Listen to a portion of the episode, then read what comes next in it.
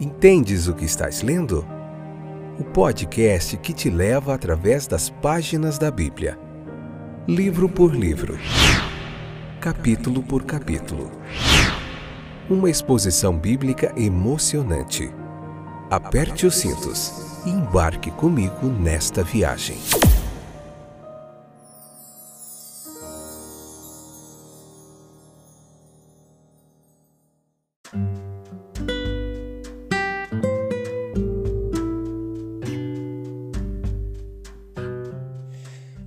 Aqui é o Fábio. Esse é mais um episódio do nosso podcast Entendes o que estás lendo?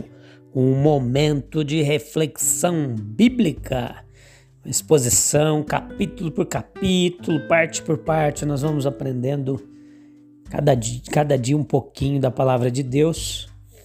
E vamos continuar nossa viagem então. Eu e você juntos, apertem os cintos e vamos juntos na nossa viagem através das páginas da Bíblia. Hoje, Gênesis capítulo 38, a parte 2, né? Você não pode perder a conclusão dessa história de Judá e as bobagens que ele fez lá. Mas os exemplos da Bíblia, a Bíblia tem exemplos a serem seguidos e exemplos só para nós prestarmos atenção e não seguirmos, não fazermos as mesmas escolhas, porque ela nos apresenta claramente as consequências, é, as, as desgraças, com perdão da palavra aí, que, que elas seguem muitas escolhas erradas, atrapalham a vida, machucam pessoas, ferem, causam morte muitas vezes, distanciamento de Deus, enfim. É preciso tomar cuidado com as nossas atitudes. Então Judá ele perdeu as joias ali na barganha com Tamar, né? Enviou o cabrito de acordo com sua promessa para resgate, mas a suposta mulher ou a suposta prostituta ali, que ele não sabia quem era, ela não foi encontrada. Ele o enviou por seu amigo, porque ele estava ajudando e sendo cúmplice em suas más ações, né? O Adulamita Lairá. Então, que ele voltou sem o penhor é um bom relato, se fosse, for apenas verdadeiro, de qualquer lugar que eles deram aqui. É, não há mulher nesse lugar, né? pois tais pecadores são os escandalosos e as pragas de qualquer lugar ali. Né? Judá ele se sentia, ele se sente contente por perder seus sinetes, seus braceletes e proíbe o seu amigo de fazer qualquer outra indagação após eles, né? Eles querem manter aquele segredo ali para que não eles não pudessem ser envergonhados, para que o seu pecado não viesse ser conhecido publicamente e ele se tornar mal falado. Né? Então a fornicação ali, o seu ato, a sua impureza é, e, e, e, a dos outros né, que, que, que seguem o mesmo caminho sempre serão consideradas coisas escandalosas e reprovadas, vergonhosas. E, aqueles que são condenados por elas. Né? Nada fará corar quem não tem vergonha disso, né? quem não tem vergonha na cara. Né?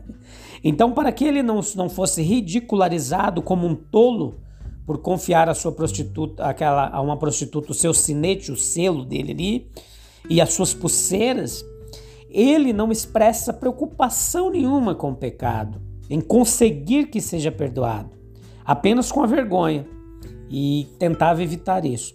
Então, muitos semelhantes a essa atitude de Judá, ainda hoje, que são mais solícitos em preservar a sua reputação perante os homens do que em obter o favor de Deus e uma boa consciência.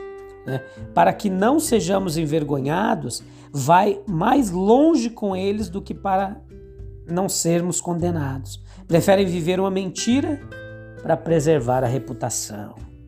Isso acontece muito. Então ali aconteceu ali no versículo 24 em diante do capítulo 38. Leia o capítulo 38, se possível for, para você entender sobre o que nós estamos falando. E aconteceu, capítulo 38 de Gênesis. Aconteceu que cerca de três meses depois foi avisado Judá: Tamar, tua nora, se prostituiu, e também eis que ela está grávida pela prostituição. E Judá disse: Trazei-a para fora e deixa ser queimada. Né? É bem assustador, assim como aquela, aquela aquele contexto histórico reagiam a certas coisas, né? De uma forma bem violenta, bem dura. Assim. Então aqui está o rigor de Judá contra Tamar, quando soube que ela era adulta. Ela era aos olhos da lei esposa de Selá, e portanto o fato de estar grávida de outro era visto como injúria, uma reprovação por toda a família de Judá, né? que disse traga. Portanto, diz Judá, o senhor da família, diz Judá, que era o senhor daquela família, né? E deixa ser queimada. Não queimada até a morte, mas queimada na bochecha ou na testa, estigmatizada para sempre como uma prostituta. Isso parece provável no versículo 24. Observe que é comum os homens serem severos, né? Contra os próprios pecados dos outros, em que ainda se permitem, e assim ao julgar os outros, ele se condena. Se ele pretendia que ela fosse queimada até a morte, talvez sob o pretexto de zelo contra o pecado, estivesse planejando como se livrar da nora por não querer casá-la com Selá, é uma opção. Observe que é uma coisa comum, mas uma coisa muito ruim encobrir, a malícia contra as pessoas dos homens com uma demonstração de zelo contra os seus próprios vícios, né? A vergonha de Judá quando foi feito parecer que ele era o adúltero. Ela apresentou o anel e as pulseiras no tribunal, o que justificava a paternidade da criança em Judá, não tinha DNA ainda, mas aquelas coisas que ela tinha dele eram provas daquela época. A maldade que foi cometida mais secretamente, mais diligentemente escondida, às vezes é estranhamente trazida à luz. E a vergonha às vezes é bem maior. Né? É, um pássaro do ar ele pode carregar, né, como carregar uma voz. No entanto, há um dia chegando quando tudo será aberto, tudo será revelado. Alguns dos escritores judeus observam que, como Judá disse a seu pai: Veja, este é o casaco do seu filho. Então agora lhe foi dito: Vê, são estes o selo e o bracelete. Judá, sendo convencido por sua própria consciência, confessa seu pecado, que, ele, que ela foi mais justa do que ele. Ele admite que uma marca perpétua de infâmia deveria ser fixada nele, que tinha sido tão cúmplice disso. Observe que aqueles ofensores devem ser tratados com a maior tenura, ternura a quem temos ocasião de ofender. Se os servos roubam e seus senhores negando-lhes o que é devido, ou, ou é, está tentando eles a isso, né? Eles devem perdoá-los. Ele nunca mais voltou a fazer isso. Ele nunca mais a conheceu. Observe que aqueles que não se arrependem verdadeiramente de seus pecados não os abandonam. É como um remorso passageiro somente, né?